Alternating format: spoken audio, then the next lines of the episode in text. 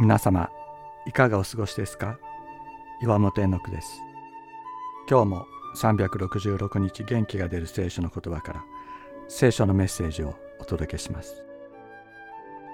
1月4日神様は知ってくださっている。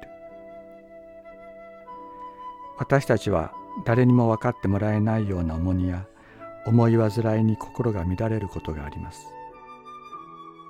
そんな時私の心私の思い煩いを知ってくださいと祈れる神様がおられることは大きな慰めです。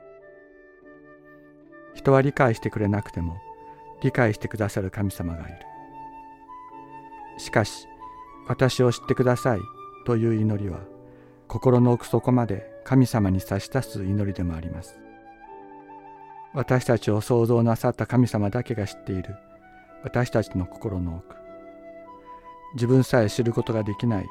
私たちの本質が隠されているところがある。ここを神様に差し出す祈りです。あなただけが知っておられる。私の中の深い思い。私の真の願い。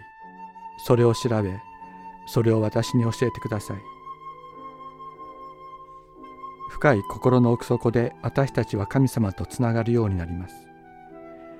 表面的には思いが揺れ動くことがあっても決して揺らぐことのない神様がこの心の奥底に住んでくださっているのです。神様が心の奥の奥まで知ってくださっている。すべてを知って導いてくださっている方がいるのです。神よ私を探り私の心を知ってください。私を調べ私の思い煩いを知ってください。